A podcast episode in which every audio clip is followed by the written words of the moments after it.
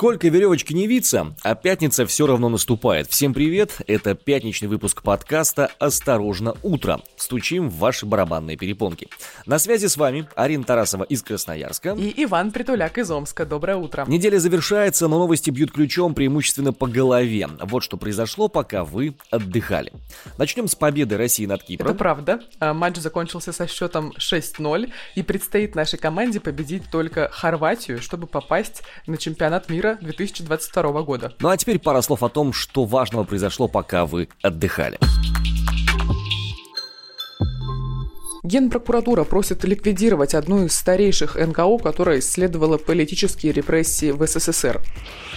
Евросоюз хочет бойкотировать Аэрофлот, а Лукашенко хочет российские стратегические бомбардировщики. Мигрантский кризис на границе Беларуси и Польши набирает обороты.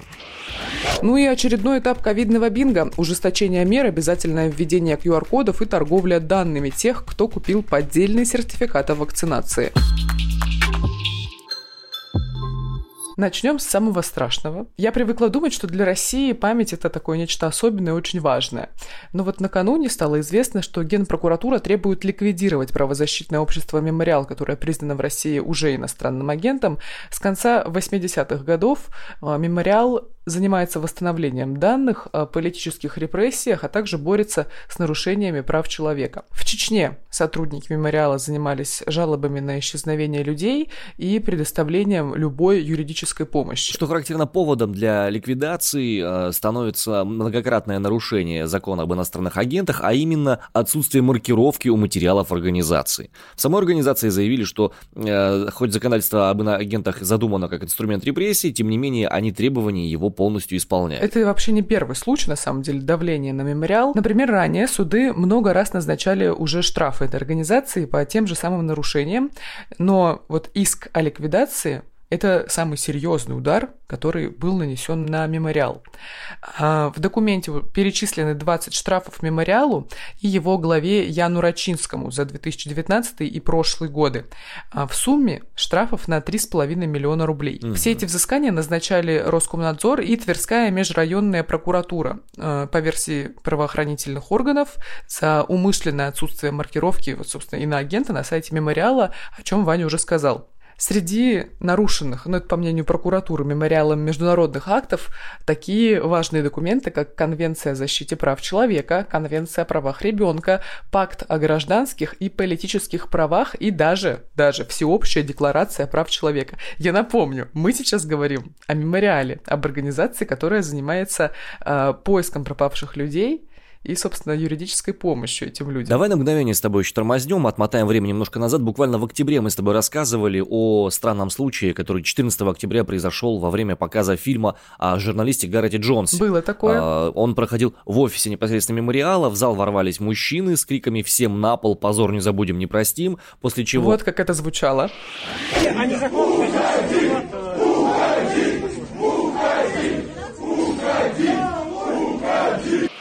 После чего приехала полиция, э, всех заперли внутри и э, стали конфисковывать у мемориала всякие разные вещи, которые там ему принадлежали и находились. Спустя какое-то время председателю Международного мемориала Яну Рачинскому вручили уведомление, чтобы он явился для дачи объяснений в отдел экономической безопасности и противодействию коррупции э, МВД по Центральному округу Москвы, и его обязали в течение пяти дней предоставить огромный пакет документов, связанный с мемориалом. То есть не то, что им прервали вот это вот самое просмотр фильма, а стали вынимать вещи, которые связаны непосредственно с деятельностью самого мемориала. Дело о том, чтобы ликвидировать мемориал, будут рассматривать 25 ноября. Ну и, собственно, если как бы требование генпрокуратуры будет удовлетворено, то организации мемориал больше не будет на территории России, но, в принципе, она ликвидируется. В 2016 году Минюст включил мемориал в реестр иностранных агентов по итогам внеплановой проверки, и в самом мемориале назвали это решение противоправным и пообещали обжаловать его в суде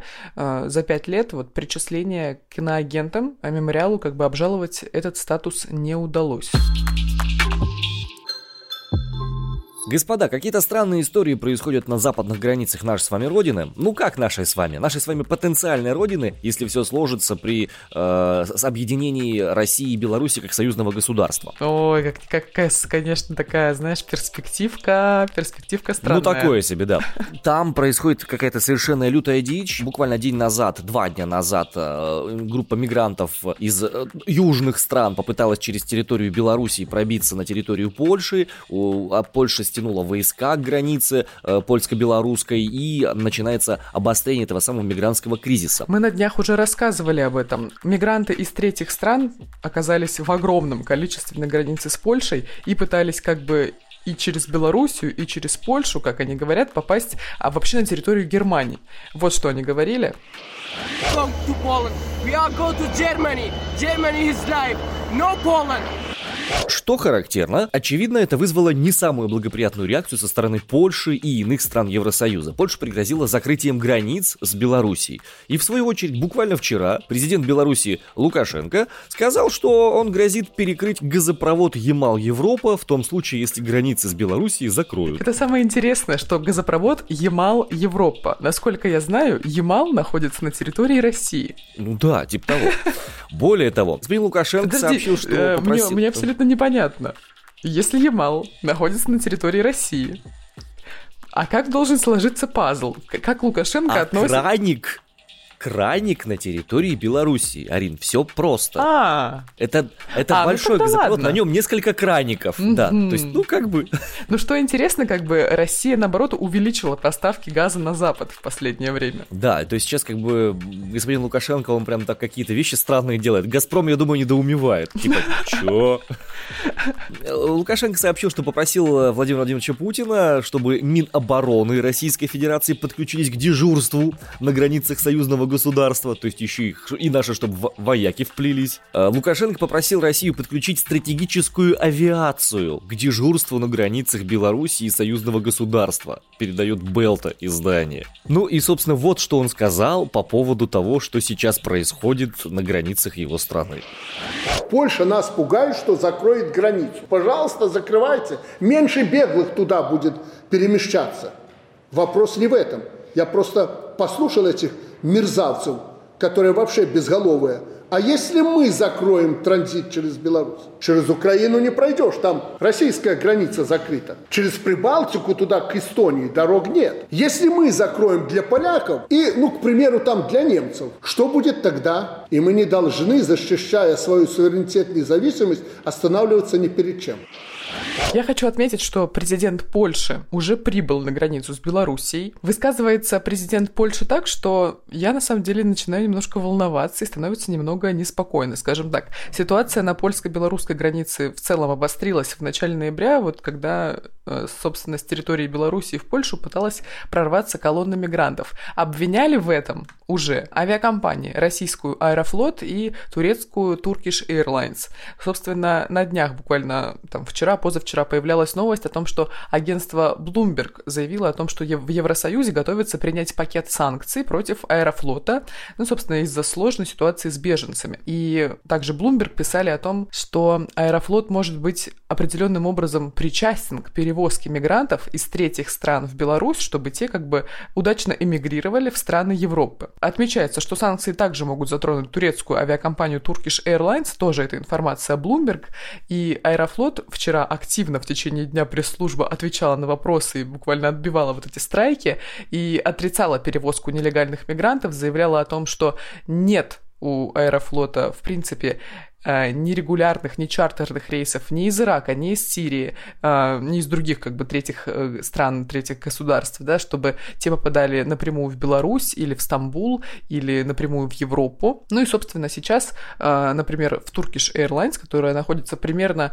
в той же самой ситуации внешнеполитической, как и Аэрофлот, пообещали вовсе не брать на борт граждан Ирака и Сирии, чтобы доставить их в Минск. Однако, как сильно напугались-то ребята санкций потенциально. И, но будет исключение. Это обладание дипломатическим паспортом. Ну, конечно же, у всех мигрантов есть дипломатический Разумеется, паспорт. у каждого Даже второго. два, конечно. Красненький и синенький.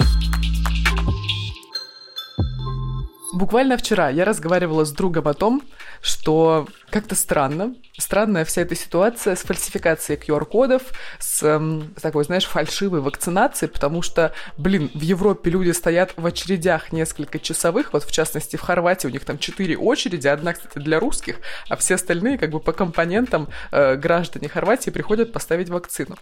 И мы обсуждали, интересно, а только в России существует вот эта вот тенденция на фальсификацию сертификатов и QR-кодов э, о вакцинации, собственно, или где-то есть еще.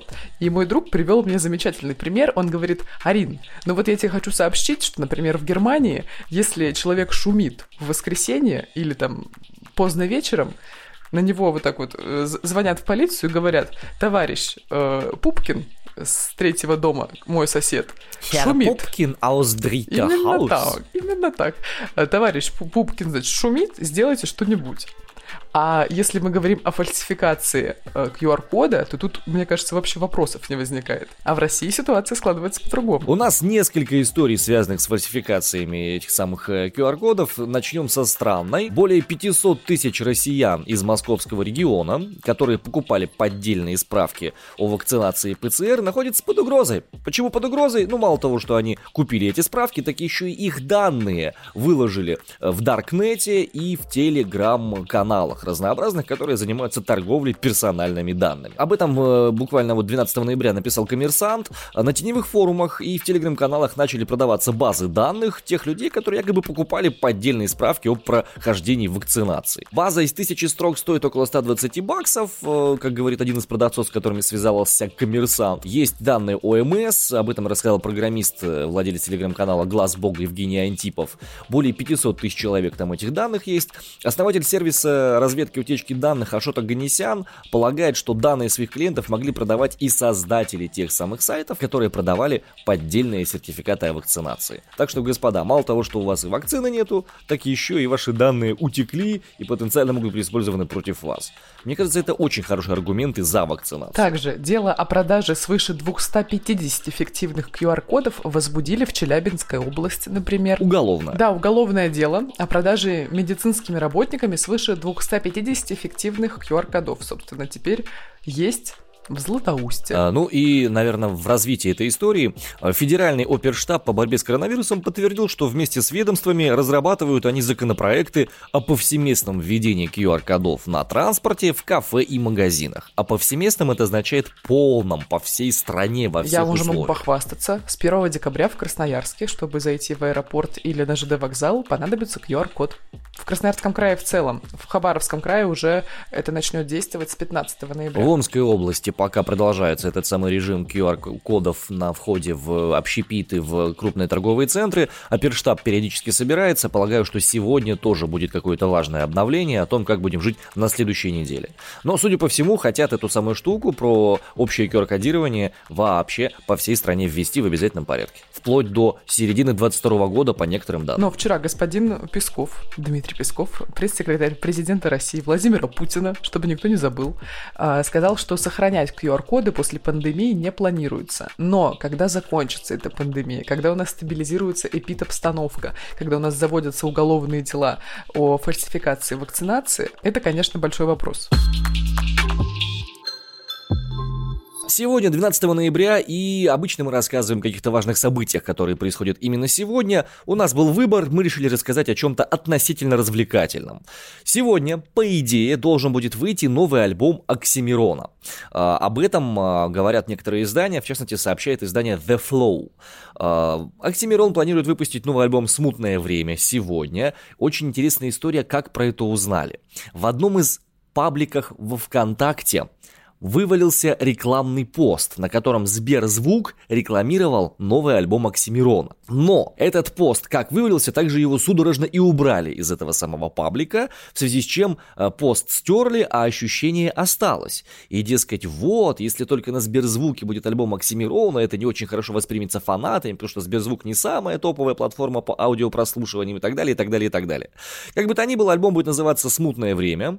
Э, Фанаты Оксимирона ждут этого дня, звонят 12 ноября и опасаются, что только на одной стриминговой платформе выйдет этот самый альбом. Последний альбом вышел у него 13 ноября, почти ровно 6 лет назад. Э, назывался он тогда «Горгород». Газета «Ро» обращает внимание, что 4 года Оксимирон не выпускал сольных треков, кроме участия в трибюте Осипа Мандельштама «Сохрани мою речь навсегда». Ну и буквально несколько дней назад Оксимирон опубликовал 10-минутную песню «Исповедь» и одновременно рекламу психотерапевтических услуг э, под названием «Кто убил Марка». Это микс из исповеди, терапии и манифеста. Он рассказал и показал о том, то, о чем молчал на протяжении 10 лет. Клип в общем доступе есть, можете посмотреть. Судя по всему, тональность этого альбома будет примерно такая же. Ну, очень актуальная там повесточка, скажем так. Вообще, за последние несколько недель Оксимирон опубликовал уже три клипа. Фанаты прям наблюдают за тем, как он э, соревнуется сам с собой в трендах Ютуба. И вот, например, клип «Организация» набрал миллион просмотров за всего 7 часов. Ну а сейчас токсичные новости от нашего спонсора Сорбента Полисорб. В городе Белове три школьницы, которые не достигли 12-летнего возраста, сожгли автомобиль «Газель» ради эксперимента. Господи, еще один триллер буквально. Вчера у нас был детектив, сегодня триллер. Да, машина была неисправна, долгое время простояла около дома, в котором живет ее владелец. Девочки вышли погулять. У одной из них была зажигалка, которую она взяла у мамы. Непонятно зачем. Одна из школьниц предложила посмотреть, а что будет, если попробовать поджечь колеса а машины? Что будет? Наверное, на ней расцветут цветы. Ну, вряд ли, знаешь, зажигалка. Хотя кто знает, что это поколение, воспитанное ТикТоком, знает вообще про жизнь. В общем, они это все сделали, огонь разгорелся, девочки испугались и убежали, газелька сгорела выделяя в воздух, между прочим, токсичные соединения, вызванные горением шин и всяких разных других вот историй. от таких токсичных новостей э, отлично поможет пылесос. Главный помощник от отравления, несварения и всего этого адского трэша, которым приходится интересоваться по работе, а возможно и дышать во дворе, если у вас там сожгли газель. За здоровье девочек и, к сожалению, уже почившей газели чокнемся пылесорбом.